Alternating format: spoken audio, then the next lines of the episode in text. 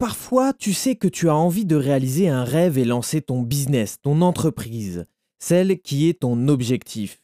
Mais tu te dis qu'un plan B serait pas mal, un au cas où, histoire d'avoir une sécurité si ça ne fonctionne pas.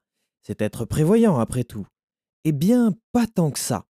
Je t'explique tout dans ce nouvel épisode du carnet de bord de Bastien.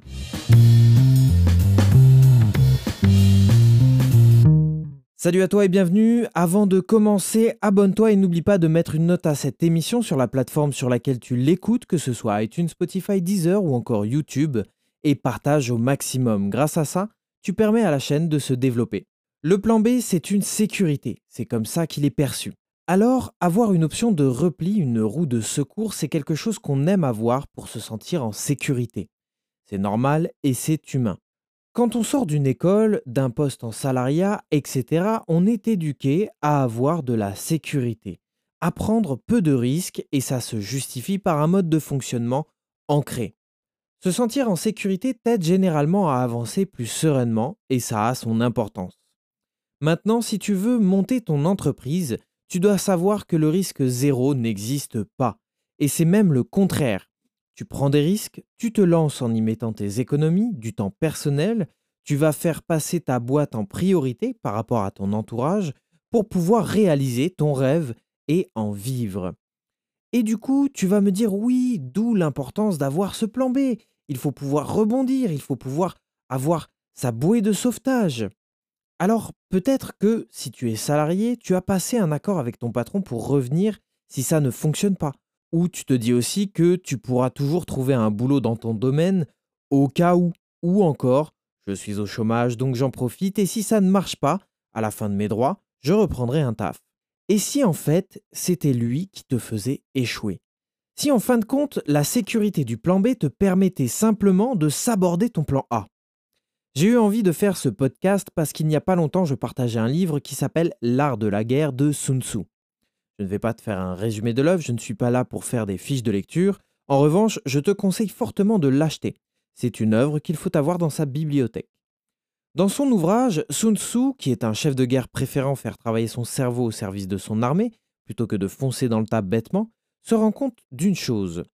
Pour gagner la bataille, Sun Tzu organise un siège d'une cité avant d'attaquer.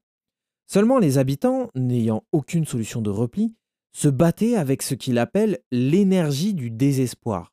Donc clairement, la mort serait leur salut. Et il y avait un massacre dans les deux camps puisque le plan B pour ces gens n'existait pas. Au fur et à mesure, en voulant garder son armée en bon état, il a réfléchi à un plan B, mais pas pour lui, pour les habitants des cités qu'il voulait conquérir. Il crée alors un état de siège, affaiblit l'adversaire, jusque-là rien ne change, sauf qu'il y a ajouté une faille au moment de l'attaque une porte de sortie pour ceux qui voulaient s'en aller et éviter la bataille. Créer un énorme impact dans le cerveau des gens en donnant le choix à son ennemi. Lui proposer un plan B. Donc, soit tu attaques l'armée de Sun Tzu, soit tu t'en vas par la faille. Beaucoup, étant persuadés de pouvoir survivre en partant par cet échappatoire, ont pris leurs jambes à leur cou pour déguerpir. Évidemment, il s'agissait d'un piège qui permettait à l'armée de massacrer les fuyards qui n'avaient plus cette fameuse énergie du désespoir. Maintenant, analysons un petit peu tout ça. La cité, c'est ton cerveau.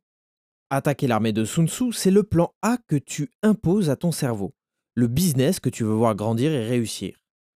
La faille, l'échappatoire, c'est ton plan B. C'est le si ça fonctionne pas, je retourne chez mon patron ou je vais me trouver un autre boulot, etc.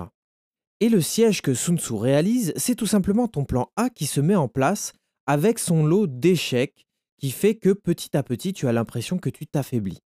Maintenant que tout ça est plus clair, tu as un aperçu, si tu n'as pas encore ton business ou si tu n'es qu'au début, des difficultés qui peuvent exister, de la sensation d'état de siège que peut provoquer ce plan A, donc ton business, dans ton esprit.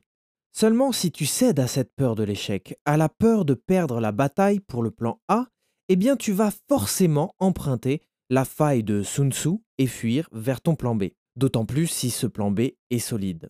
Donc comment faire pour ne pas céder à ce plan B? Comment faire pour vaincre Sun Tzu et son armée?